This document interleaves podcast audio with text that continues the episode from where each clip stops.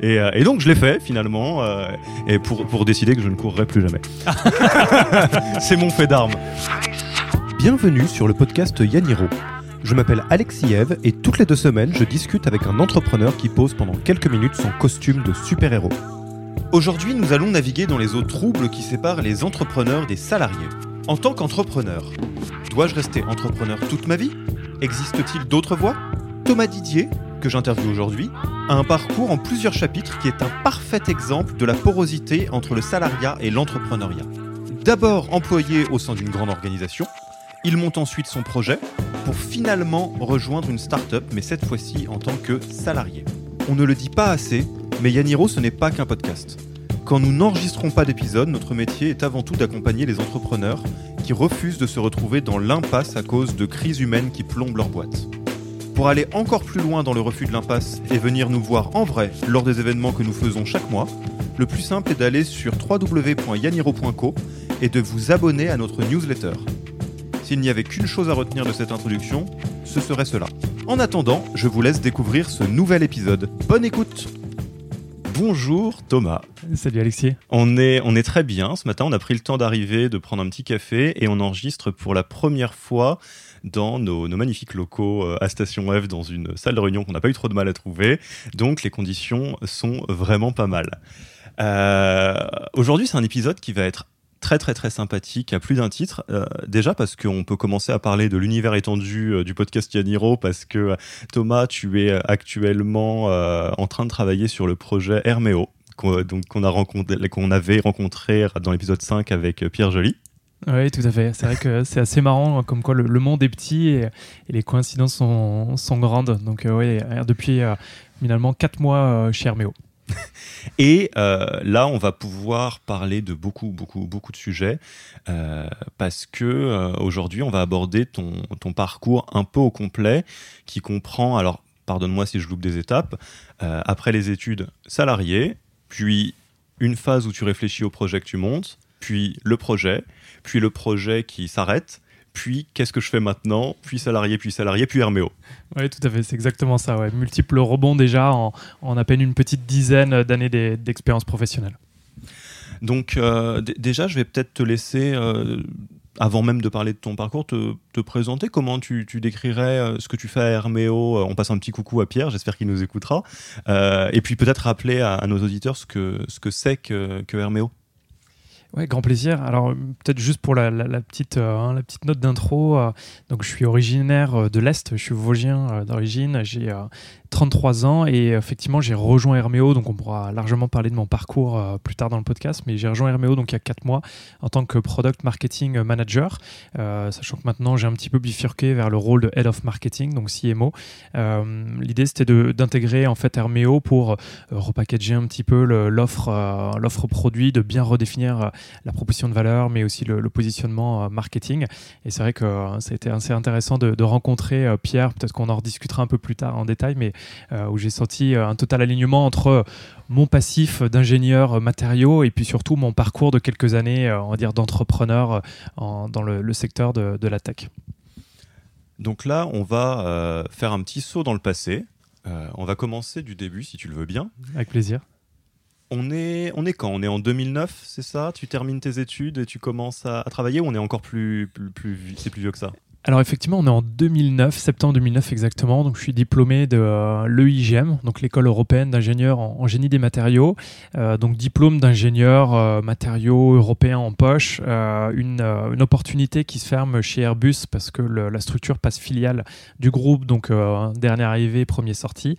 Et finalement, par presque un premier rebond, je me retrouve à intégrer le, ministère de l'Industrie, en tout cas une, structure qui s'appelle la COFREN, sur euh, de la gestion de projets à la fois informatique et, euh, et normes et sécurité. Donc euh, l'idée c'était de représenter les intérêts des grands industriels français à l'échelle européenne, donc sur de la norme, sur la sécurité et sur des projets informatiques qui permettaient de, de suivre la certification des gens qui sont amenés à faire des opérations terrain, donc que ce soit tout type de contrôle, ce qu'on appelle non destructif, que ce soit sur des trains, des centrales nucléaires, des bateaux.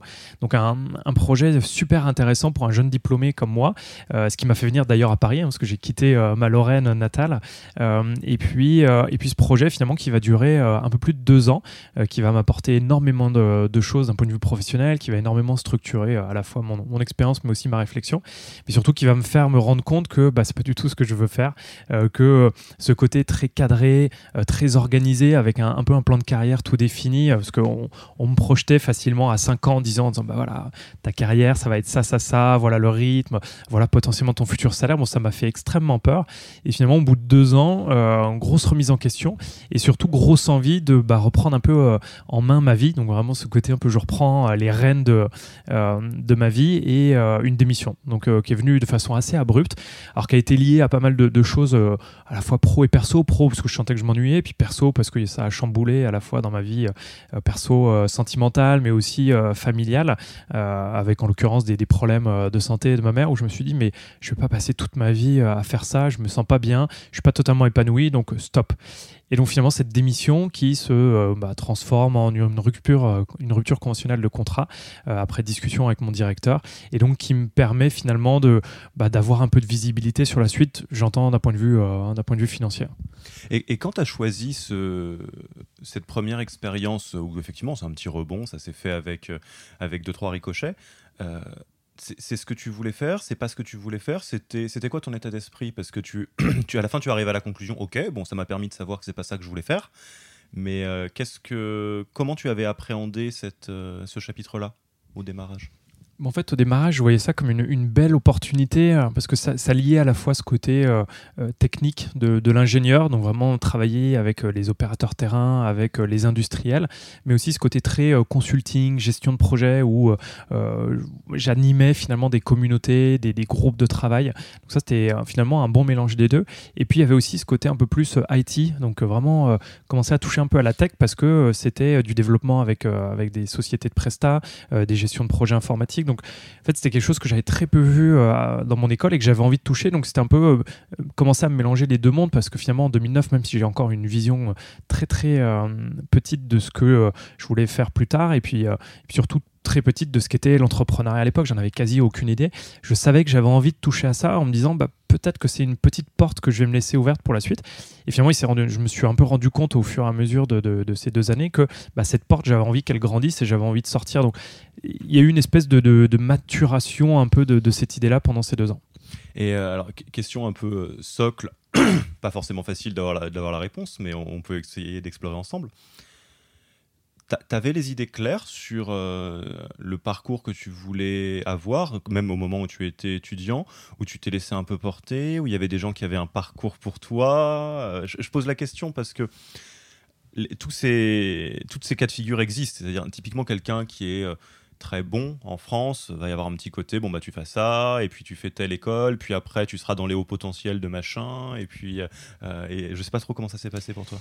Alors moi c'est assez marrant parce qu'en fait euh, je pense que j'ai un parcours un peu, euh, un peu typique et, euh, et surtout pas du tout structuré dans le sens où en fait post, post bac, bah même pendant, pendant le bac, à la, au moment où on décide finalement de l'orientation future, je me rends compte qu'en fait je sais pas du tout ce que je veux faire.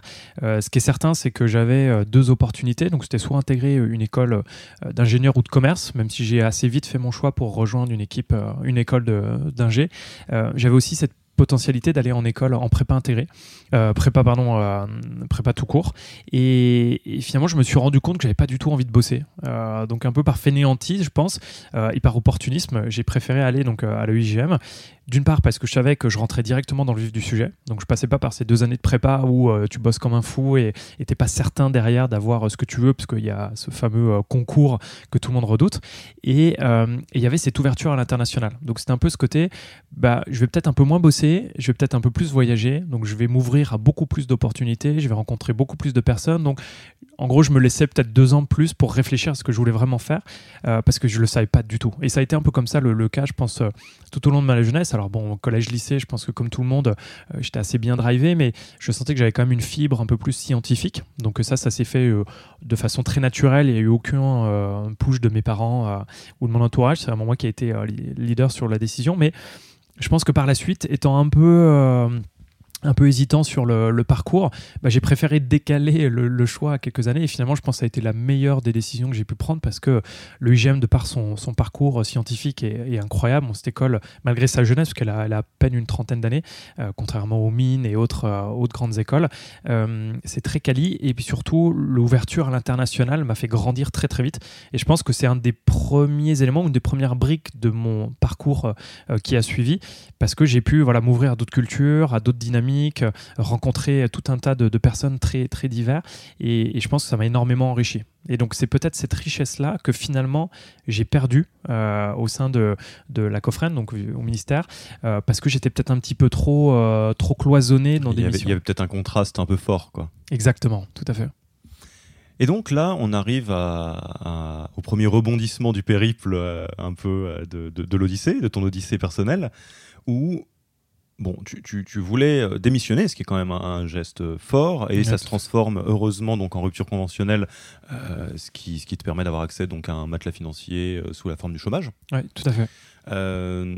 comment ça se passe juste après? C'est-à-dire, là, tu as signé les papiers, tu es allé voir nos, amis de Pôle emploi qu'on salue, hein, et, et, donc là maintenant, tu es lâché dans la nature. Ouais, alors c'est vrai que j'ai vraiment de bons souvenirs de cette période-là parce qu'il y a ce côté euh, un peu bipolaire de, déjà de l'excitation en disant euh, je suis libre, je fais ce que je veux, je peux créer ce que je veux, le monde est à moi. Et puis il y a ce côté aussi euh, très pragmatique, très terre à terre qui est mais en fait, euh, je suis qui Qu'est-ce que je veux faire euh, Et comment ça marche Pôle emploi Et ok, on m'a dit que j'avais le chômage, mais comment je le touche C'est combien Et donc finalement, il y a, cette, ouais, cette dualité entre cette excitation très forte avec euh, cette, ce lot d'opportunités qui s'ouvre, même si on ne sait pas exactement quelles sont-elles. Et puis il y a ce côté très pragmatique qui est, mais en fait, demain, je ne vais plus au, bureau. Et je fais quoi? Et donc cette, ce début de phase-là, il a été assez, assez complexe dans sa approche, pas compliqué, mais complexe dans le sens, euh, bah, euh, je savais pas par quel bout prendre euh, la chose. Et, et je pense que, même si ça s'est fait naturellement, je pense que ça aurait mérité d'être un peu plus accompagné à ce moment-là, parce que bah, là, on se retrouve un peu lâché dans la nature. Et, et, et pour avoir connu d'autres amis qui ont vécu la même expérience que moi, c'est vrai qu'on était tous un peu, un peu perdus. Mais donc, globalement, en fait, j'ai pris les choses de façon assez assez simple en me disant bah ok qu'est-ce que j'ai envie de faire? J'en sais pas euh, finalement grand chose, bah, je vais essayer de me renseigner, je vais aller sur le terrain, je vais rencontrer du monde. Donc j'ai un peu continué ce que j'avais fait euh, lors de mes études, à savoir bah, rencontrer du monde. Et, c'est là où finalement euh, je me suis rendu compte de cette diversité, de cette richesse de l'écosystème, on va dire start-up au sens large du terme français. Et, donc j'ai participé à énormément de meet-up, j'ai fait, comment fait des start-up week-ends, j'ai fait, j'ai participé à plein plein de choses. Je me suis rendu compte qu'il y avait plein d'idées potentielles que j'aimerais bien développer. Donc j'ai aidé partiellement certains, amis ou certaines personnes que j'ai rencontrées sur voilà, des, réflexions projets, euh, de la communication, du, un peu de process, tout ce que finalement j'avais un peu euh, euh, appris pendant mes deux ans au, ministère. Et et puis finalement, ça s'est fait un peu naturellement parce que donc pendant cette année, il y, a, y, a, deux éléments, deux éléments clés. Donc le premier, c'est des rencontres un peu un peu impactantes qui m'ont permis de structurer plus ma réflexion sur qu'est-ce que je voulais faire. Et puis surtout, c'est ce, ce défi totalement débile qui euh, euh, donc c'était un peu en amont même de ma de ma de ma décision de partir du ministère parce que c'était en août 2012 où j'ai un de mes meilleurs amis euh, d'école d'ingé qui un samedi après-midi totalement bourré sur les quais de j'ai plus peur de le dire maintenant mais me dit ouais un jour on fera le marathon de Paris tous ensemble c'est trop bien le sport le running c'est de la folie c'est une hygiène de vie et tout alors qu'à l'époque on était plus en mode after work que que legging basket le soir et donc finalement, euh, la petite bande de potes qui est là euh, sur les 4 se dit, allez, euh, pourquoi pas en, 2013, pourquoi pas faire le, marathon de Paris. Et donc le marathon de Paris, c'est début avril, d'ailleurs, c'est là prochainement. Et, et, donc on se dit go. Et en fait, dans la phase un peu de, préparation de ce défi, on va dire collectif avec mes, avec mes amis, bah, je me rends compte qu'en fait, il y a cette problématique du courir seul qui est juste pénible parce que ben on a c'est toujours je pense et quand je dis on c'est assez global à tout le monde mais ce problème de la motivation tant qu'on n'a pas goûté au, bonheur et à l'impact positif que peut avoir la, course à pied sur soi ben on a peur d'y aller et puis des fois on n'a juste pas envie. Et, et en fait je me dis ben, comment se fait-il que quand on y va ensemble on est motivé c'est fun on partage des bons moments alors que quand je dois y aller tout seul le matin ou le soir ça me fait juste chier. Et, euh, donc de là émerge une idée qui est, mais en fait, la, force du collectif, ce côté euh, limite un peu pression sociale positive, euh, est peut-être à creuser parce que le running, tout le monde le dit et il y a des, études à l'appel qui sont sorties sur le sujet pour montrer qu'il y a un impact bénéfique à la fois sur le perso et le pro et comment on peut un peu incentiver les gens à le faire régulièrement jusqu'au moment où en fait ils auront entre guillemets le virus et ils seront totalement autonomes dans la pratique. Et donc là émerge l'idée bah, finalement de créer une plateforme, une espèce de blablacar de, de la course à pied, ce qui deviendra par la suite Jogging. Euh, donc cette idée finalement de jouer sur le collectif pour faire des sessions de, running en groupe. Et donc là, on a euh, une bonne partie des ingrédients en fait de cette phase-là, c'est-à-dire euh, un, un, moment momentané où tu as pas du tout envie de retrouver un job de salarié, j'imagine. Oui, tout à fait. Déjà, de base, tu t'es dit, bon, bah voilà, bon, cette expérience de salarié, elle était pas top, mais peut-être que du coup, ça ouvre un nouveau chapitre. Il y a un côté un peu réaction à, chaud au chapitre d'avant. Il y a euh, une ouverture d'esprit où tu, euh, tu fais plein de choses, tu rencontres, tu dis bon bah allez, euh, si je suis pas du coup, là je parle un peu, tu me sous ton contrôle. Hein, si c'est pas tes mots, tu les changeras. Mais bon bah j'ai j'ai pas envie d'être salarié, du coup je vais bien me rentrer dans un milieu plutôt entrepreneurial, start-up, tout ça, donc je l'explore un peu, je vois ce qui se passe. Ouais, tout à fait. Et au final, bah, un peu comme dans le, chaque bon storytelling de, de, de start-up, un projet entre potes sur des choses, j'imagine que tu faisais avant, tu faisais du running un petit peu peut-être? Quasi, quasi pas du tout. Quoi. vraiment, ouais, on faisait un peu de foot ensemble, on courait de temps en temps, mais vraiment, à l'époque, j'étais vraiment pas du tout sportif. Quoi. Je, je, me projette en 2012, alors que maintenant, euh, je fais du triathlon longue distance, euh, je, je fais du sport quasi tous les jours. Euh, non, non, c'était un autre moi à cette époque. Donc, c'était d'autant plus fort que de se lancer ce défi et de se dire on va le relever ensemble parce que c'était une manière finalement d'aller chercher sur d'autres choses que simplement le festif ou le professionnel entre copains. Euh, anecdote personnelle, euh, j'ai vécu à peu près la même histoire en fait. Hein, C'est-à-dire, moi je suis pas du tout coureur. Ma, petite amie euh, court beaucoup et donc son groupe d'amis est très très runner.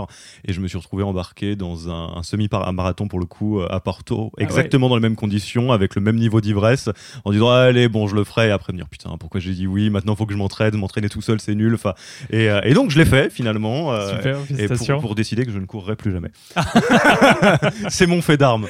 Euh, euh, très bien. Donc là, c'est le début du chapitre euh, jogging. Avant d'entrer dans ce chapitre-là, le chapitre d'avant, donc qui a duré une, année à peu près, euh, quel souvenir t'en gardes? Qu'est-ce qui était bien Qu'est-ce qui était pas bien? Parce que je pense à, celles et ceux qui nous écoutent, qui sont peut-être dans cette phase-là à se dire à la fois excités par l'ivresse de la liberté et peut-être très effrayés parce que bah on, sait que la, bête en cage à qui on ouvre la porte de la cage, des fois on a un peu envie de rester dedans parce que c'est aussi un rassurant. Bah, c'est marrant parce que c'est c'est une période, encore une fois, je disais tout à l'heure, qui, est assez, euh, assez euh, complexe dans le sens où on a tout un lot d'émotions qui, euh, qui cohabitent. encore une fois, on est, je dirais pas apeuré, parce que c'était pas forcément le ressenti que j'avais, mais un petit peu embêté par cette, euh, cette multitude de projets potentiels, cet univers énorme que je découvrais. Donc c'est un peu ce côté, euh, je suis plongé, on me jette dans un océan et puis bah débrouille-toi, nage et essaye de trouver une île sur laquelle euh, t'installer. Et, et, globalement, bah, c'est ce côté un peu perdu, de dire mais une grosse finalement une grosse remise en question personnelle du mais qui je suis, qui est-ce que j'ai envie de devenir, c'est quoi mes forces, c'est quoi mes faiblesses? Donc il y a ce côté un peu difficile parce que on se retrouve un peu livré à soi-même et c'est vrai que ce côté un peu seul dans un écosystème qu'on ne connaît pas euh, peut être parfois euh, difficile à, gérer. Et puis il y a euh, encore une fois ce côté où on se dit que tout est possible et, donc c'est extrêmement enivrant parce qu'on a envie de faire plein de choses et, je pense qu'il y a, y a à la fois ce besoin de d'un peu toucher à tout pour être sûr de valider bah, des hypothèses personnelles qui sont bah, je veux faire ça, non je veux pas faire ça, euh, ça ça m'intéresse, ça ça m'intéresse pas. Et puis euh, il y a ce côté aussi de un peu de rationalisation, de se dire mais est-ce que c'est vraiment ça que je veux faire, euh, de creuser une idée, de se donner les moyens de la creuser suffisamment, mais peut-être pas d'aller trop loin pour se dire ouais en fait j'ai investi trop de temps, trop d'énergie, peut-être un petit peu d'argent là-dessus. Donc c'est vrai que cette période-là elle était assez assez étrange euh, parce que je, regrettais parfois un peu mon passif de, salarié euh, parce que j'avais encore bah, beaucoup d'amis qui étaient eux-mêmes salariés donc euh, on est sur un espèce de rythme un peu différent où bah, le soir quand on se retrouve autour d'un verre ou, d'un run bah, on discute du boulot et puis bah il y a les amis qui sont au bureau qui vont dire ah ça me fait chier machin et puis et toi t'as fait quoi? Moi, je suis allé à un meet-up, j'ai lu des articles, j'ai écouté des podcasts. Ah ouais, donc en fait, t'as un foutu. Et, donc en fait, il y avait toujours un peu cette, comment dire, cette comparaison. Et puis euh, et puis au bout d'un moment bah, finalement ça vient naturellement parce que bah, on, prend je pense un peu plus de confiance et de maturité sur bah, le projet qu'on veut faire et que ça soit donc dans mon cas qui euh, suis lancé sur la création d'une entreprise donc vraiment euh, à fond d'entrepreneuriat ou certains amis qui eux par exemple sont repartis dans le salariat soit dans des startups donc comme premier employé soit qui sont revenus sur des postes un peu plus un peu plus standards puisqu'ils se sont rendus compte que finalement bah, c'était pas ce qu'ils cherchaient. Donc donc c'était une période assez étrange mais je pense extrêmement forte formatrice euh, qui m'a aidé à, compléter ce que j'avais déjà un peu ressenti sur ces deux premières années de salarié. Et donc là, on arrive euh, à la création euh, de ta boîte, de ta première boîte, du coup. alors, comment tu veux raconter l'histoire? Comment ça se passe? Par quel bout tu le prends? Pour, pour donc celles et ceux qui nous écoutent, qui sont peut-être dans cette phase-là Qu'est-ce que tu as envie de nous dire de cette époque création de, de, de, la boîte? Alors, je je pense que c'est vraiment euh, chaque expérience est différente hein, d'une personne à une autre, mais euh, alors je sais pas si c'est le destin, je sais pas si c'est de la chance, mais euh, en tout cas via les, rencontres un peu impactantes que j'ai eues pendant cette année un peu de transition, il y a une, personne, donc Eleanor Peak, qui qui elle était sur un autre projet entrepreneurial, pareil, qui était sortie d'une compagnie avant où elle était salariée et qui lors d'un startup week-end rencontre deux deux néo-entrepreneurs ou deux futurs entrepreneurs qui avaient projet à peu près similaire au mien, euh, qui était eux beaucoup plus global parce qu'ils pensaient euh, une plateforme pour motiver tout le monde euh, à faire du sport, mais vraiment multisport. Et puis elle me dit le, lendemain de ce week-end-là, bah, écoute Tom, il y a deux personnes que j'ai rencontrées ce week-end, super sympa, une bonne vision de, de, de, ce côté motivation par le sport, bien-être, santé, etc., qui est assez proche de ce que toi tu m'as pitché comme projet de plateforme collaborative ou communautaire sur le running. Ça voudrait le coup que vous rencontriez, que je vous mette en relation. Donc elle fait l'intro, on se retrouve on déjeune ensemble. Et, euh, et là, c'est un peu, euh, ouais, je pense, une forme de destin où je me rends compte que je suis totalement aligné avec les valeurs de, ces deux personnes, qu'on a une vision globalement assez proche de ce qu'on veut créer pour, euh, bah, pour les autres, euh, savoir cette plateforme un peu de motivation pour pratiquer le sport plus régulièrement. Et puis, on, décide lors des discussions bah, de se focaliser uniquement sur le running en disant il faut, il faut qu'on prenne le problème par un, côté. On ne peut pas se permettre de tout faire parce que d'un point de vue positionnement de l'offre, d'un point de vue marketing, ça va être compliqué d'adresser toutes ces communautés de sportifs parce qu'on ne parle pas de la même manière à un runner ou une runneuse que je sais pas un footballeur, euh, une, une tenniswoman. Donc il y avait cette idée de se focaliser sur le running et donc c'est un projet qui va naître de façon assez naturelle, donc courante cette année de transition, donc en 2013, pour émerger donc en fin de l'année sur euh, une première ébauche de, de plateforme euh, qui deviendra donc bah, qui s'appellera donc Jogging. Et toi, tu faisais quoi donc là-dedans? Parce que vous êtes répartis le, travail tous les trois? Ouais, alors c'est là où je pense que c'est une des premières erreurs qu'on a pu faire dès le début, c'est qu'on avait finalement trois profils assez similaires. Euh, mes deux associés, eux, étaient beaucoup plus market, business. Moi, j'étais plus de fait de mon passif euh, d'ingénieur. Alors je dis passif d'ailleurs, je sais pas si le terme est, bien, euh, bien choisi, mais euh, donc en fait moi j'étais plus sur la partie finalement product slash marketing. j'étais un peu la, on va dire la figure comment dire qui représentait Jogging parce qu'il y avait toute cette histoire, ce storytelling autour de, bah, de ce défi qui avait fait émerger cette envie de pratiquer le, running. Là où mes deux associés eux étaient plus sur la partie un peu business, partenariat pour développer finalement la, communauté. Et tu dis euh, premier, euh, premier chaos sur la route, première erreur. Pourquoi? Qu'est-ce qui qu'est-ce qui ne va pas là dans cette équation-là? C'est la. Alors, parfois, on entend le terme de consanguinité ou de profil trop, trop similaire. Euh, en fait, on manquait cette, cette premièrement cette composante technique. on n'avait pas de, lead technique, donc ce qui fait qu'on a fait énormément d'erreurs dans le choix de nos partenaires, dans la manière de développer à la fois la plateforme web et, et celle mobile trop proche aussi dans euh, la vision, donc ce qui fait qu'on était souvent euh, d'accord. Donc ce qui fait que parfois on manquait un peu de challenge entre nous sur euh, des choix qu'on a fait et pour lesquels on était d'accord, alors que finalement c'était les mauvais choix. Mais ayant le, un peu la même philosophie, le même background, les mêmes expériences ou expertise, bah, en fait on, voilà, on allait tout le temps dans la même direction, ce qui n'est pas forcément quelque chose de bon quand tu lances un projet, et surtout quand tu lances ton premier projet, où tu as besoin de beaucoup te challenger.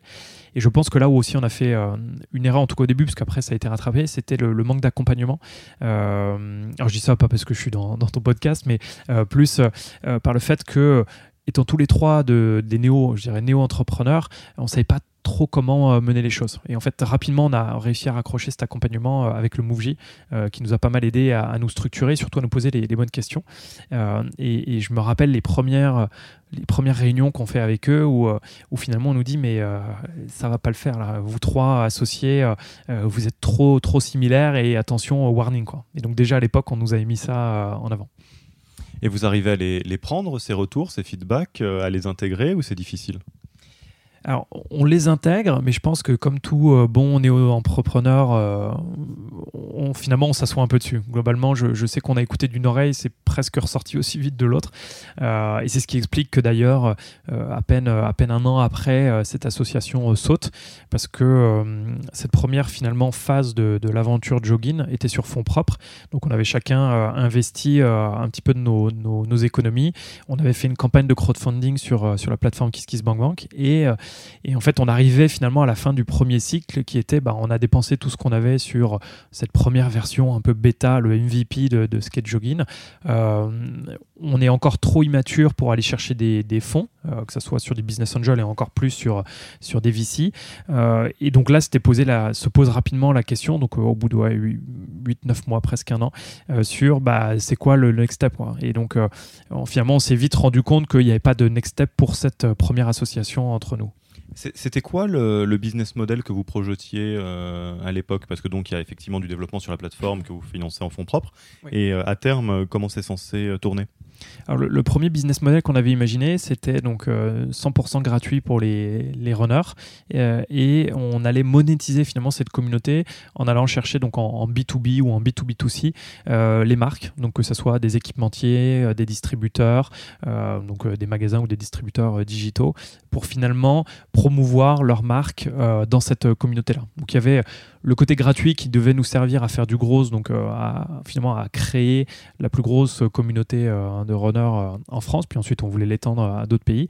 Et puis de monétiser celle-ci, donc pour générer du cash, pour réinvestir dans le développement de la plateforme via les marques sur voilà, de la mise en avant, donc sur du réseau social, de la newsletter, des activations physiques, qui était un de nos gros enjeux, c'est-à-dire ramener finalement certains runners, par exemple, dans des magasins pour faire des sessions de tests et euh, et, de découverte produit. D'accord, ouais, donc vous êtes sur un, pur euh, modèle où euh, bah, va falloir investir pendant un petit moment avant que l'argent revienne. Exactement, oui. Et c'est par le manque finalement de, financement, parce qu'encore une fois on était sur fonds propres, hein, on parle de quelques dizaines de milliers d'euros, donc très, euh, trop peu pour développer une vraie expérience euh, digitale, que ce soit encore une fois web ou mobile. Et donc c'est là où finalement, quasi au bout d'un an, euh, l'association saute parce que les deux associés avec qui je suis se rendent compte que déjà ils sont plus vraiment alignés avec le projet tel qu'il a évolué, et puis surtout qu'ils ont d'autres envies. Donc il y, a, cette idée finalement de partir. Donc un repartira finalement par la suite sur un poste de salarié chez un, grand du, du, du, sport français, et puis l'autre continuera parce qu'en parallèle il avait déjà des activités un peu de, consulting, de freelance, finalement décidera de, reprendre ces activités-là à temps plein. Ok, donc là, tu, euh, tu es tout seul à bord. Euh, comment tu le vis cette, euh, à la fois la fin de cette époque-là, cet élément perturbateur, et donc bon bah nouvelle inconnue parce qu'il va falloir soit continuer, soit faire autre chose, soit faire monter d'autres gens. Enfin, tu sais, tout est possible à ce stade-là. Exactement. Ouais. Alors ça, la, transition, elle n'a pas été aussi nette, c'est-à-dire que ça s'est un peu, euh, un peu recouvert les deux périodes, parce qu'en fait pendant la phase de, on se rend compte que ça va pas continuer, on n'a plus le cash pour le pour vivre l'aventure, qu'on va se séparer parce qu'il y a un désalignement de la vision et de l'envie de, chacun. Euh, à titre personnel, je me dis bah, finalement euh, un peu rebelote. Qu'est-ce que je veux faire? Est-ce que je continue, sachant que euh, j'aurais pu investir encore un petit peu, mais là on parlait de quelques milliers d'euros, donc ça aurait été ridicule, surtout potentiellement dangereux pour m'endetter énormément. Donc cette option-là était vite écartée. Est-ce que je tue le projet là et en fait on arrête et on termine l'aventure, on fait une, une belle annonce et, et, voilà, on aura essayé. Ça aurait été une super expérience. que globalement, j'ai passé euh, une année incroyable avec, euh, avec ces deux associés. Ou alors, est-ce que je trouve quelqu'un avec qui euh, m'associer pour bah, donner un espèce de second souffle à, à Jogging À ce stade-là, ça, marchait en face, même si c'était pas monétisable ou monétisé. mais est-ce que là, il y avait un engouement sur le produit? Ouais, tout à fait. C'était alors un début d'engouement. on avait quelques milliers, peut-être dizaines de milliers d'utilisateurs réguliers très peu. Globalement, on avait un produit qui n'était pas assez, on va dire, sticky. Donc voilà, il y avait peu d'utilisation. De, tout cas un usage assez faible, mais il y avait quand même, on sentait un début de traction. petite traction, mais traction quand même. Et donc c'est là où, où, j'ai vite réfléchi à une association avec quelqu'un d'autre en me disant mais je peux pas arrêter maintenant parce que déjà j'ai pris goût au running. c'est un projet qui fait sens et que dans lequel je me retrouve totalement parce qu'il y avait ce côté entrepreneurial, mais aussi entrepreneurial avec un produit bah, qui, encore une fois, qui a du sens parce que je savais que j'impactais la vie de, de, personnes euh, autres que moi. Euh, et puis, il y a finalement, pendant les discussions, euh, un des acteurs avec lequel on travaillait déjà partiellement, qui s'appelle Top Chrono, qui fait de la chronométrie de, de course, donc un, des acteurs historiques et un des leaders en France, qui organise par exemple, bah, qui co-organise parce qu'il est sur la chronométrie de la parisienne, typiquement une course à Paris. Et. Et donc on se rend compte que eux avaient cette envie d'aller vers plus de digital, parce que nativement ils étaient vraiment sur du, euh, du physique, de l'organisation de courses ou du chronométrage de courses. Et ils veulent aller sur du digital parce qu'ils sentent que bah, c'est les nouvelles dynamiques, il y a déjà plein d'applications qui sont lancées. Et ils nous regardaient d'un très bon oeil. Et finalement, donc en discutant avec euh, le, fils et la fille du fondateur de Top Chrono, on se rend compte qu'on a des valeurs communes, que cette idée d'impacter un peu la vie des autres, de dynamiser cette pratique du running en France et euh, d'amener plus de santé bien-être chez les gens, bah, peut passer par une association entre ce côté très physique que ils ont, euh, donc une énorme communauté de runners, et puis nous, cette expérience très digitale qui va aller peut-être chercher des personnes bah, qui n'ont pas envie de faire des courses le dimanche, mais qui veulent juste courir avec leurs copains, copines euh, la semaine.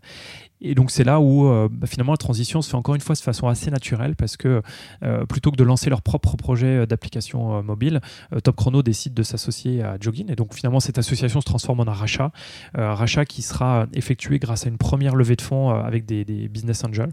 Donc on décide d'aller voir un peu nos, amis, nos proches, des business angels qui sont dans l'écosystème, on va dire, sportif slash euh, running français. Et on lève à cette époque-là de souvenirs à peu près 300 000 euros euh, qui vont nous permettre donc de racheter Jogging, donc de finalement euh, rendre notre, à chacun des trois premiers associés l'investissement personnel qu'on avait mis. et puis surtout bah, d'investir sur la, on va dire la V1 ou la bêta de cette version qu'on avait nous-mêmes développée. Donc un peu améliorer l'expérience utilisateur.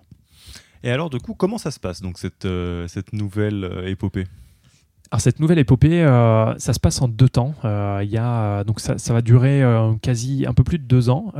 une première année magnifique parce que une forte, une forte croissance grâce à l'arrivée de, de, Top Chrono donc, euh, dans, dans, dans, la dynamique, euh, une communauté plus grosse, donc forcément euh, une, une, optimisation assez rapide de l'application, des fonds pour bah, recruter, donc pour commencer à, accélérer un peu le développement, aider à la partie commerciale pour aller chercher beaucoup plus de partenaires. Donc finalement, ça fait rentrer plus d'argent. Donc on, on, rentre dans ce cercle vertueux qui finalement est assez grisant quand on est entrepreneur parce qu'on sent qu'il y a quelque chose qui se passe. On sait que c'est pas encore les métriques, c'était pas fou à l'époque, mais euh, on sent que le, petit début de traction qu'on a vu la première année, bah, là, il est confirmé et ça s'accélère et ça devient un peu excitant. Euh, d'autant plus que euh, bah, à cette époque, donc là, je parle, on est en 2000, 2014, fin 2014, début 2015, le running est en plein boom, tout le monde parle du running, toute la presse traditionnelle, la presse sportive, bon, on entend que, que ça. et nous, on est en plein cœur de, de ce tourbillon, entre guillemets, médiatique. Et, et on se rend compte que bah, finalement euh, ça marche. Et, euh, et, donc cette première année, elle est assez, assez fantastique. Euh, parce qu'on se développe vite, on, se décide même, et ça c'est deuxième erreur, même si on en a fait je pense d'autres entre temps, mais deuxième erreur, on se dit bah super ça marche en France, alors que finalement c'était que le début, on était encore en train de valider nos hypothèses. On se dit bah tiens on va l'ouvrir à l'international, parce qu'en fait les runners français vont courir à, l'étranger, les runners étrangers viennent de temps en temps courir en France lors de leur week-end ou, de leurs vacances. Euh, allez soyons fous, on va ouvrir l'Angleterre, pourquoi pas ouvrir l'Espagne, le Portugal, et, puis par opportunité on a des appels du pied du, Canada, donc on, on va ouvrir le Canada. Et donc finalement sur cette première année, on part euh, tout azimut dans tous les sens. On, se sent un peu pousser des ailes. Donc je pense que c'est un peu le, côté grisant de l'entrepreneuriat au début, euh, quand on a assez peu de recul sur le sujet, euh, où on a l'impression qu'on fait tout bien et donc on peut aller très vite et on a tous ces succès qui résonnent en tête, des grosses startups françaises ou étrangères qui réussissent incroyablement bien. Et donc on se dit ouais mais on est comme elles et donc c'est bon, c'est parti. Et, et puis après il y a deuxième année où là c'est bah, le retour de la réalité. Euh, l'effet un peu waouh euh, est passé, donc on continue de grossir. Euh, on a une traction qui est assez intéressante, mais qui finalement pas aussi ouf qu'on le pensait. et puis retour à la réalité parce que bah, ce petit vent médiatique passé, on rentre dans le concret, donc dans l'opérationnel pur, et on se rend compte que nos process sont pas bons que nos cycles commerciaux sont pas bons, que notre même discours est pas le bon, donc on va dire notre positionnement global est pas le bon d'un point de vue value propre, mais aussi purement produit. Euh, on se rend compte que d'un point de vue RH, c'est pas ça, euh, tant dans le recrutement que dans le management. Donc, en fait, on commence à regarder euh, chaque aspect on va dire, basique d'une entreprise, en tout cas d'une jeune entreprise, d'une start-up, et, on se rend compte que finalement, on a fait toutes les conneries du monde, toutes celles qu'on nous dit de pas faire, toutes celles qu'on lit dans la presse, sur les, les, blogs et autres. En fait, on les a toutes faites. Et, et donc là, c'est un peu le dur retour à la réalité. On se dit, mais Là, on, on va pas très bien. Euh, on est en train de cracher, en train de, cash burner à fond.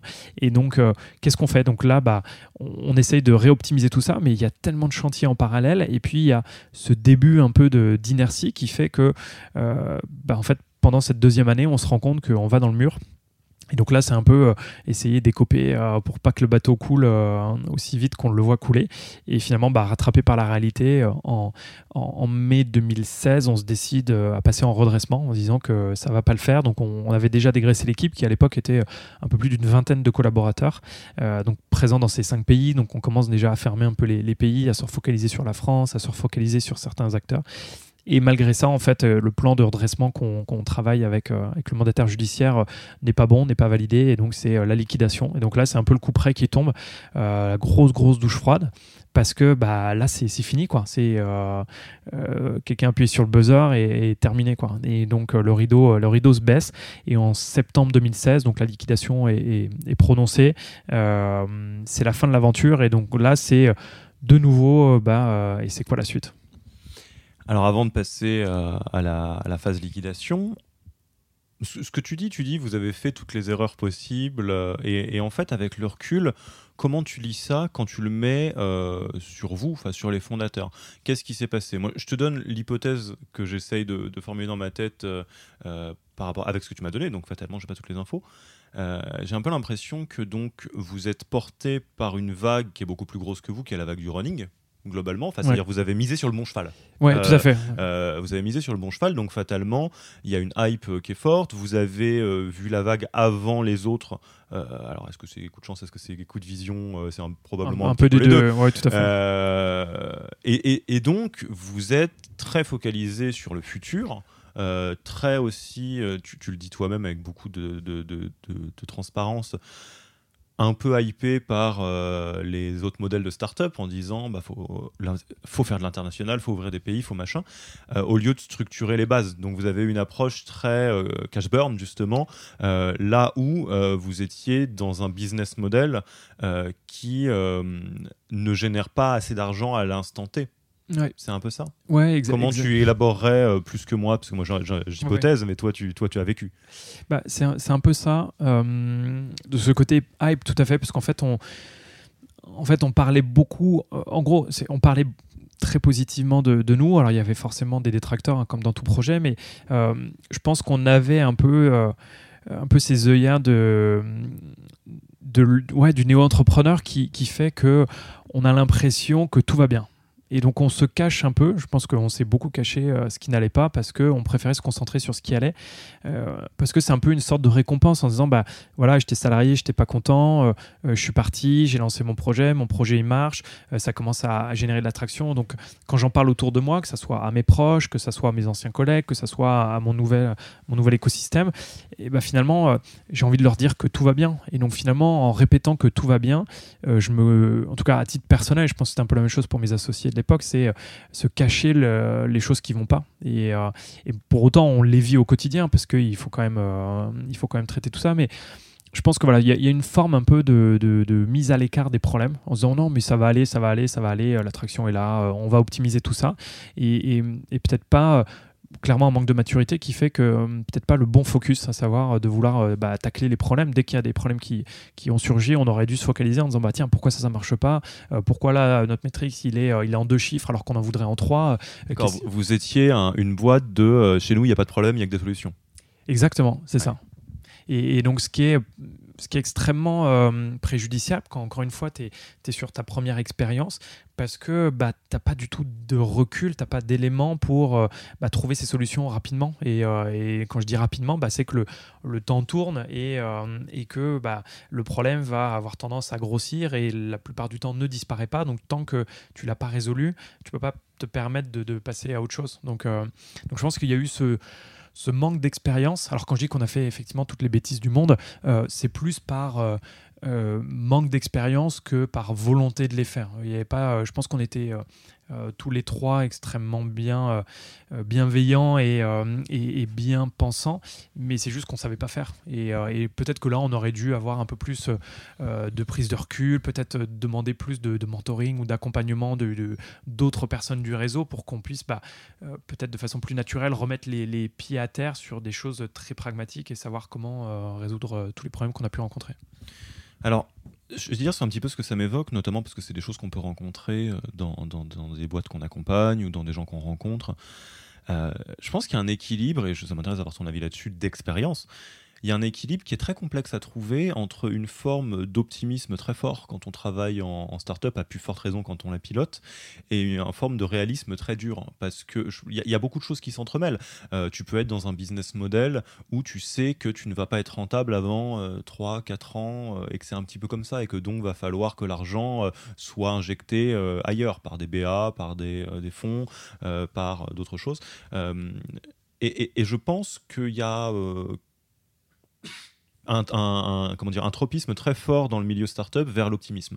De dire il faut être optimiste. Ce qui est bien, bah, si tu t'embarques dans un bateau euh, type Christophe Colomb pour explorer un nouveau euh, euh, continent, t'espères que le capitaine a un peu foi dans le fait qu'on va trouver quelque chose.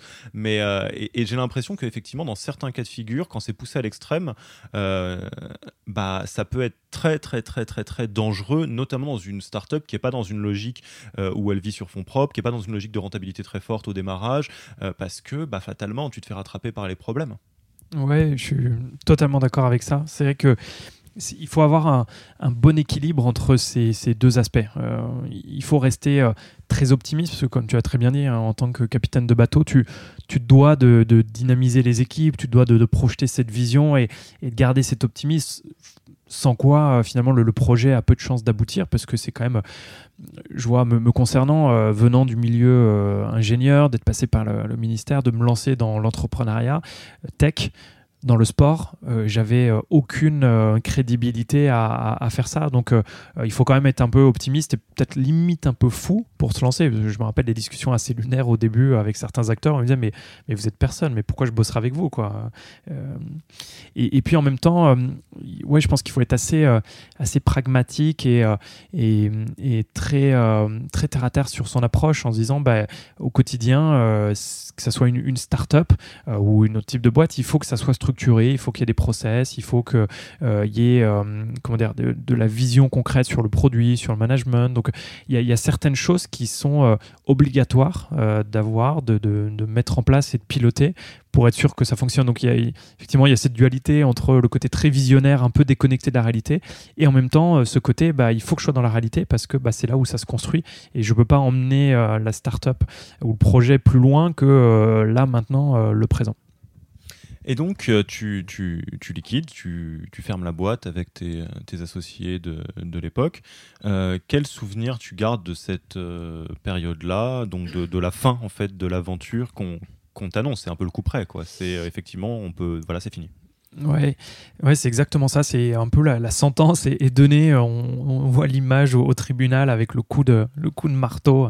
C'était une période qui était assez en fait à la fois assez complexe, euh, encore une fois, assez, euh, assez difficile humainement parce que bah, forcément, euh, fin de l'aventure, donc il y a investissement financier, investissement humain, il y a de l'émotion forte parce que finalement c'est un projet au global de plus de trois ans. Il y avait un pari par les, les, enfants du fondateur de Top Chrono de se lancer dans le digital, de s'associer avec moi. Donc il y a eu énormément de ressentis négatifs à la sortie de, de cette liquidation. donc assez dur à vivre humainement, ce qui m'a maintenant avec du recul est totalement compréhensible parce que bah, c'est dur d'avoir ce lot d'émotions euh, très négatives qui déferlent et, d'arriver à prendre du recul et dire non non mais ça va aller etc donc euh, donc c'est vrai que ça a été humainement assez compliqué et, euh, puis il y a aussi forcément tous les partenaires, les, prestataires, les, acteurs avec lesquels on a, collaboré bah, qui se sentent lésés parce qu'il y avait aussi un impact financier pour eux sur des fonds qu'on a typiquement pas pu rembourser, des acteurs qui se sont trouvés lésés. Donc ça c'est aussi dur de dire mais euh, je voulais faire le bien, je voulais apporter euh, de la valeur à l'écosystème euh, et puis en fait bah je le détruis en partie, je complexifie la vie de certaines personnes. Donc ça ça a été humainement et personnellement dur à vivre. Et en même temps, et je pense que c'est ça certainement qui m'a aidé à rebondir assez vite derrière, c'est que bah, c'est une super expérience. Euh, comme toutes les expériences, je pense qu'elles soient bonnes ou mauvaises, les expériences de vie sont extrêmement bonnes à prendre, surtout avec du recul quand on arrive à les, comprendre, les analyser les valoriser, mais euh, extrêmement importantes parce que en fait je me rends compte que qu'importe ce qui peut arriver, encore une fois d'un point de vue pro ou perso, on peut toujours rebondir. Il y a toujours un après, euh, comme par exemple après une rupture amoureuse.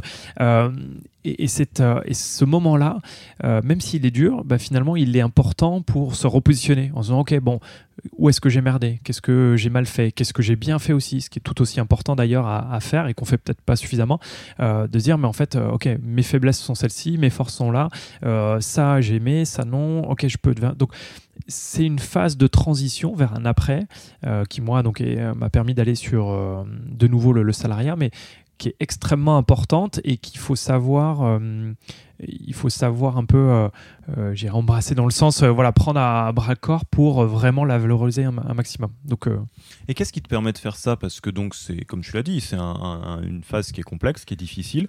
Toi, tu te, comment dire tu te motives ou tu te donnes aussi la mission de regarder le bon côté de cette expérience parce qu'il y a un après, parce qu'il y a un rebond? Qu'est-ce que tu trouves en, comme ressources en toi qui te permettent de faire ça? Il y a deux choses qui ont euh, qui m'ont permis de rester positif malgré la difficulté de la situation. Il y a la première qui est euh, le sport. Clairement, c'est euh, cet équilibre de vie. Alors, je ferai même une mini une mini parenthèse sur on va dire son, son environnement euh, propre, donc ses proches principalement, donc la famille qui est aussi euh, un des piliers sur lequel il faut savoir s'appuyer, et famille, que ce soit euh, la famille, famille, mais aussi les proches, type les amis de, de longue date, qui ont été vraiment d'incroyables supports à ce moment-là.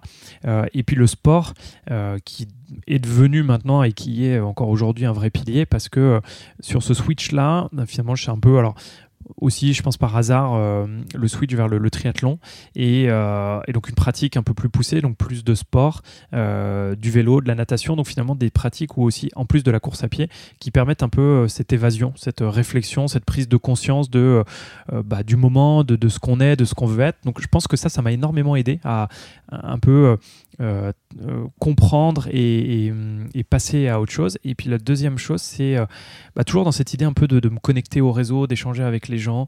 Euh, c'est euh, un, business angel qui voulait investir euh, dans Jogging. Donc au moment où on a senti un peu le vent, le tourner et qu'on s'est rendu compte qu'on allait cracher la boîte, on, a, on s'est dit bah, on va essayer de faire un petit gap financier. Donc on avait contacté des, des BA qui n'avaient pas investi sur le premier tour.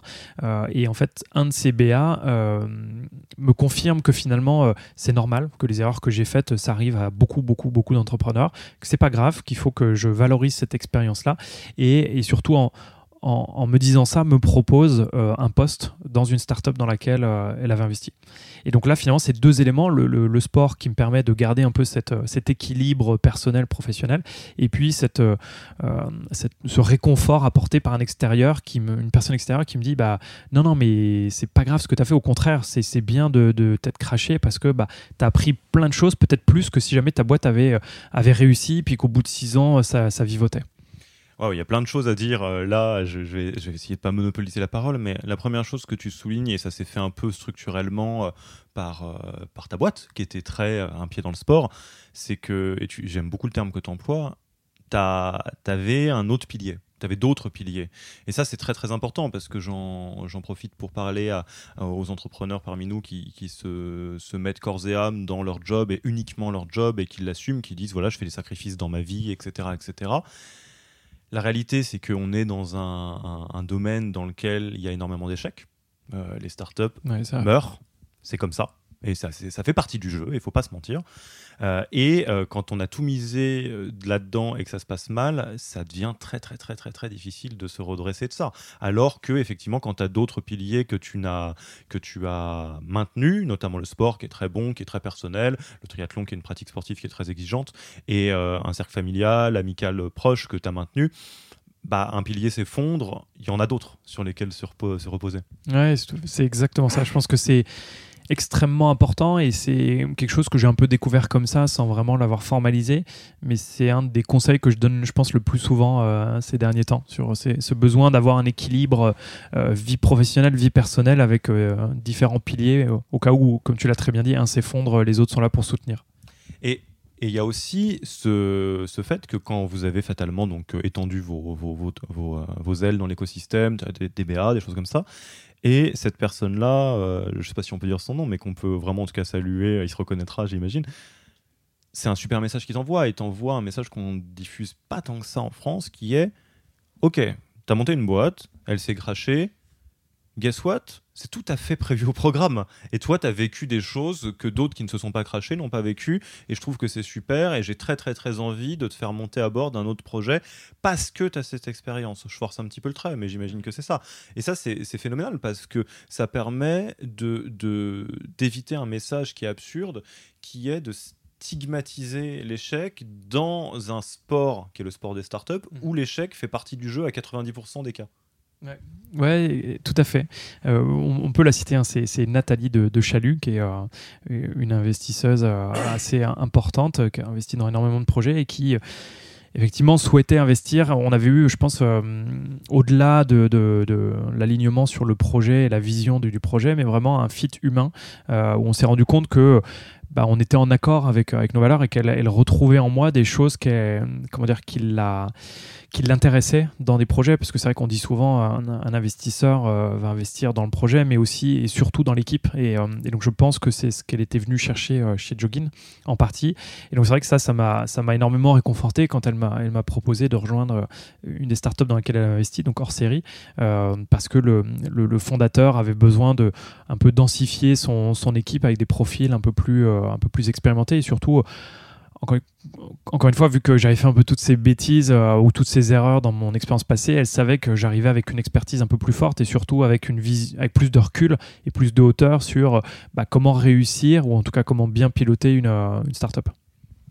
Et donc, tu, bascules un peu sans trop, euh, sans trop réfléchir, euh, enfin, ça se fait euh, un peu naturellement, je dirais plutôt, dans une nouvelle vie de salarié, dans une start-up. Alors là, comment, comment ça se passe? Toi, tu te dis, bon, bah ok, très bien, j'y vais. Déjà, première question, parce que je suis très attentif à ces choses-là, tu t'en doutes. Est-ce que finalement, il n'y a pas un, deuil de la boîte d'avant qui est un peu obligatoire. Normalement, quand quelque chose se termine, il y a un processus de deuil qui se met en place, euh, qui accompagne le changement, euh, que tu n'as pas le temps de consommer. Est-ce que tu banques un deuil quelque part euh, que tu n'as pas fait ou qui va te rattraper plus tard dans l'histoire ou finalement non, en fait, tu l'as juste fait très vite et ça se passe bien? Alors en deux, ça, s'est fait en deux temps. Euh, premier temps, donc effectivement très vite. Euh, c'est vrai que le rebond se fait en l'espace de, on, liquide officiellement donc par décision de justice en septembre. Euh, et de souvenir, je crois que je commence officieusement en octobre et officiellement le contrat signé début novembre. Donc c'est vraiment rebond très court. Donc j'ai pas vraiment le temps de, euh, de m'apitoyer sur mon échec, euh, de, voilà, de me torturer euh, sur ce qui s'est passé, ce que j'ai bien et surtout ce que j'ai mal fait. mais surtout, c'est marrant, tu as cité le, terme de mot banque.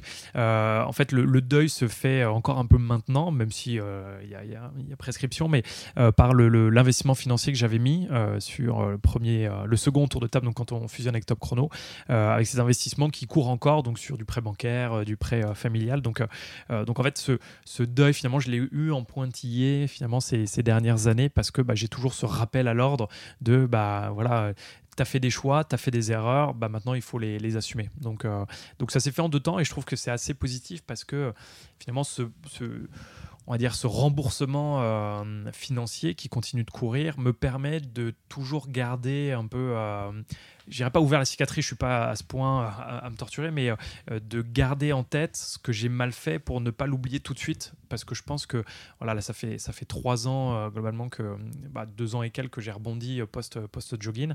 Euh, je pense que c'est encore un peu frais et qu'il faut vraiment que je continue à, valider cette, cet échec pour en sortir beaucoup plus d'expertise et de maturité. Ok, ouais, j'aime beaucoup cette image du donc bah, d'un prélèvement euh, mensuel qui vient te rappeler, ok, voilà, les, les, causes ont des conséquences, Tout à fait. les actions ont des conséquences plutôt. Euh, ok, donc tu, tu, bascules dans une vie de salarié. Euh, bon, dans un poste euh, donc de bras droit, enfin de CEO, c'est ça, plus ou moins Voilà, c'est ça, directeur des opérations, donc CEO. Donc à la fois salarié, mais euh, on va dire salarié plus plus. Bon, ça veut rien dire, mais globalement avec un, une transversalité assez forte dans l'entreprise, parce que l'idée c'était de structurer les process, l'équipe, donc vraiment, comme tu dis, bras droit du CEO. et puis une autonomie totale, parce que le CEO m'embauche avec le contrat qui est, je suis pas là pour te dire quoi faire. tu n'es pas fondateur, tu n'es pas nécessairement associé, mais c'est tout comme mais voilà, c'est tout comme quoi. En mode, euh, à l'époque, je rentre, on est, on est 4-5 dans la, structure, c'est beaucoup de juniors. Donc euh, le, fondateur a un bras droit technique et globalement, c'est tout. Euh, donc il me dit voilà, toi, avant, tu avais une équipe d'une vingtaine de personnes, tu as, gravi des étapes que nous, on ne connaîtra. Tu as, as, fait des choses que nous on fera peut-être jamais, donc globalement je vais pas te dire comment faire ton boulot. Donc moi j'attends de toi de l'expertise, donc top parce que finalement je sentais que j'avais à la fois cette capacité finalement de valoriser tous les apprentissages que j'avais pu euh, faire pendant, pendant cette période de jogging, tout en ayant finalement la sécurité du salariat en me disant c'est pas ma boîte, je suis pas associé, donc je sais que je vais pas être euh, toi pris à partie en me disant bah, je, euh, en gros la décision même si j'avais un impact fort ne me revenait pas. Donc je savais que j'étais juste là pour effectuer la tâche pour amener le plus vite possible, le plus haut possible la startup et c'est tout. Donc il y avait cette sérénité retrouvée du dû au fait d'être salarié, dû, euh, euh, voilà, je t'apporte mon expertise, mais, euh, mais, mais, pas plus. Donc ça me permettait, je pense, de commencer, bah voilà, cette, pas le deuil, mais cette valorisation de, de l'échec. Et alors, donc, qu'est-ce qui se passe pour que tu rebondisses c'est quoi, de, deux fois jusqu'à arriver à Herméo, c'est ça? Oui, alors il y a, euh, pour faire peut-être rapide, il y a hum, donc sur hors série en fait euh, une première phase donc ultra dynamique où, euh, où je, je, réfléchis un peu les process avec le CEO, on, met plein de choses en place et, je sens qu'il y a une vraie bonne dynamique. Mais au bout de quelques temps, je me rends compte que finalement le, projet n'est pas celui que je cherche, que finalement ce que je peux apporter c'est pas le bon moment ou que c'est pas la bonne manière et qu'il y a une espèce de peut-être de désalignement avec ce que veut faire le, CEO de, cette euh, société.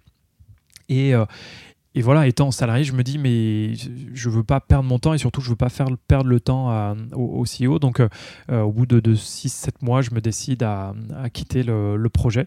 Donc, une, décision qui se fait très très bien, une, voilà, finalement une rupture, une rupture conventionnelle à nouveau, euh, qui me permet finalement de prendre un petit peu de temps en off pour savoir comment rebondir. Et finalement, ce quelques temps off se passe très très vite parce que c'est l'histoire de, quelques semaines où, en activant mon réseau, je me retrouve sur plusieurs offres, dont euh, une chez euh, Forest, euh, Forest Admin, qui est une des startups du startup studio eFounders, où il y a un gros besoin sur le marketing. Et donc, c'est des choses que finalement j'ai fait un peu de façon continue depuis que j'ai lancé Jogging, parce que j'étais principalement sur du produit et du marketing. Et, donc là, je prends le poste équivalent de, de CMO chez, Forest. Donc une aventure qui va durer un an. Et encore une fois, en fait, un, super projet, une super dynamique, une équipe incroyable, euh, mais un alignement qui n'est pas total euh, par rapport à ce que j'ai envie d'apporter, par rapport à là où j'ai envie d'aller en tant que salarié dans une startup. Et donc, euh, finalement, pour toutes ces raisons, une, une, décision, encore une fois, avec le CEO, donc très bien vécue, d'arrêter la collaboration au, au bout d'un an. Et et à nouveau, un peu par euh, le biais du, réseau, et donc cette fois-ci par, euh, par le biais d'Axeléo, euh, le rebond chez Herméo, parce qu'ils cherchaient cherchait un product marketing manager pour voilà, être un peu le lien entre les équipes product, sales et, marketing, et, ils avaient besoin surtout d'un profil un peu plus expérimenté, et donc il s'avère que je collais parfaitement. Donc voilà, un double rebond finalement qui se fait assez naturellement avec deux expériences totalement différentes, donc à la fois sur de l'opérationnel pur, sur du marketing pur, sur des startups à la fois donc hors série sur du, soft mais aussi du, hardware euh, parce que c'était de l'impression de livres à la demande donc euh, d'installer des, imprimantes chez des, Cultura, Leclerc, euh, Fnac et puis un projet très très tech chez Forest donc finalement deux compléments très pertinents avant de revenir sur quelque chose de à la fois tech et plus industriel chez Herméo. Et est-ce que tu es certain à, ce, à toutes ces étapes-là, et peut-être encore maintenant, que euh, tu veux rebasculer dans une vie de, salarié, ou euh, même si mon salarié en start-up, c'est un petit peu différent de salarié dans une, grande structure, ou est-ce que euh, tu t'étais dit, tu te dis, bah non, j'aimerais bien relancer quelque chose. Enfin, comment ça, comment ça s'organise dans ta tête cette En fait, ça c'est encore une fois assez naturellement il y avait cette envie de, de, stabiliser finalement ma, ma, ma, dynamique professionnelle. Et donc, je me sens extrêmement bien en, salarié actuellement chez Herméo. D'autant plus que encore une fois, c'est en start-up. je suis un des profils peut-être les plus, pour pas dire âgés, je vais dire expérimentés.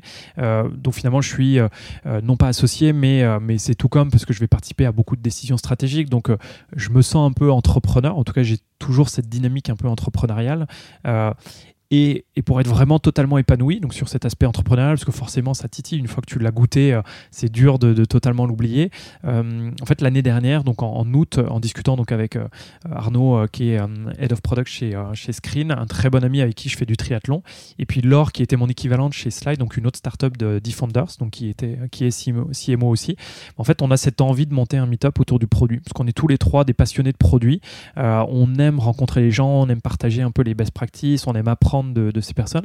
Et on se rend compte qu'on le fait chacun un peu individuellement de notre côté. Donc on se dit bah, un peu quel serait le format. Et, et au final, au, bout de quelques discussions, on se rend compte qu'on va lancer un meet-up euh, tous les trois ensemble. Et on va créer finalement ce côté un peu, euh, cette start-up euh, qui n'en est pas vraiment une, parce que c'est vraiment un pur projet perso, de développer cette, cette dynamique-là. Et donc le dernier avait lieu, avait lieu hier. Et, finalement, c'est dorénavant une des plus grosses communautés produits en France, en tout cas sur la scène parisienne, avec cette idée de faire un événement mensuel sur une thématique autour du produit, que ce soit du design, du marketing, du management, etc. Donc finalement, je garde euh, ce côté un peu entrepreneurial via ce projet euh, personnel et je me sens totalement épanoui dans un, statut de salarié plus plus, dans le sens où j'ai quand même un peu dans, de fibre entrepreneuriale euh, partagée avec les, fondateurs d'Herméo. Et tu as gardé l'amour du sport de ta, de ton époque jogging. Et tout à fait, ouais, je continue à, à, pratiquer. Donc, le triathlon qui me permet de de plus être simplement sur la monopratique du, de la course à pied, et puis que j'ai largement diversifié avec, euh, avec l'alpinisme, avec euh, l'escalade et, encore d'autres d'autres pratiques.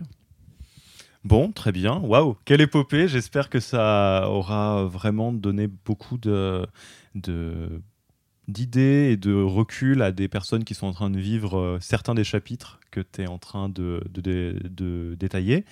on va arriver à la fin de, cette discussion. Merci beaucoup, c'était un, vrai plaisir. Euh, comme tu sais, on a des, petites questions euh, qui sont rituelles de fin d'interview et celle-là, euh, je pense qu'elle te parlera beaucoup. On aime bien considérer que les entrepreneurs sont plus des héros ordinaires que des super-héros, des Jedi qui tombent, se trébuchent, réussissent, des fois, des fois réussissent pas. Et dans ton côté sombre, si tu vas un peu dans ta grotte voir les, choses que tu n'as pas envie de voir qui te concernent, qu'est-ce que tu verrais? Ah, C'est une, très bonne question. Euh, en fait, ce que je pense, j'aurais peur de voir, c'est euh, euh, peut-être ce côté un peu fragile dans le sens euh, manque d'expérience ou d'expertise sur certains sujets, euh, limite un peu le, la fameuse euh, imposture dont on parle souvent dans, dans l'univers des startups. c'est ce côté, mais est-ce que c'est vraiment ce que j'ai envie de faire? Est-ce que je suis vraiment compétent? Donc peut-être ce côté manque d'assurance sur ce que je fais, qui je suis et pourquoi finalement je suis dans cette dynamique là. donc c'est un peu, je pense un peu les démons de la plupart des entrepreneurs. Quoi. C'est est-ce que on a vraiment cet impact qu'on veut avoir pour recoller un peu avec ce qu'on se disait euh, précédemment, euh, c'est ce côté, euh, l'optimisme total ou le côté un peu hype, c'est de se dire, mais est-ce que vraiment, voilà, est-ce que je développe une application là pour l'industrie, pour aider les opérationnels à être plus autonomes, etc. Est-ce que vraiment ça a un impact? Est-ce que je change entre guillemets le monde? Donc, Ouais, je pense que j'aurais un peu peur de me retrouver face à, ces démons de, est-ce que bah, je suis celui que je suis vraiment, est-ce que je suis celui que je prétends être? Et tu connais vraiment euh, l'adage. Hein. le simple fait d'avoir euh, une connaissance de sa part d'ombre, ça permet euh, d'avoir de pas être surpris quand elle débarque. Bon, on, va, on va s'arrêter là. où est-ce qu'on envoie peut-être des, des, personnes qui nous ont écoutés, qui, qui ont été très intéressées, qui souhaitent discuter avec toi ou bien suivre un petit peu tes aventures? Comment est-ce qu'elles peuvent prendre contact avec toi? Alors, tout simplement via, via LinkedIn, donc euh, Didier euh, sur LinkedIn, la même chose sur, euh, sur Twitter, euh, ce seront les deux leviers, puis sinon via, via Hermeo, donc hermeo.com, qui est donc encore une fois la startup que j'ai rejoint il y, a, il y a quelques mois et dont j'aurai le grand plaisir d'en de, dire plus. Bon, bah, bonne suite d'épopée et puis bah, peut-être à une prochaine fois. Au revoir. au plaisir, au revoir.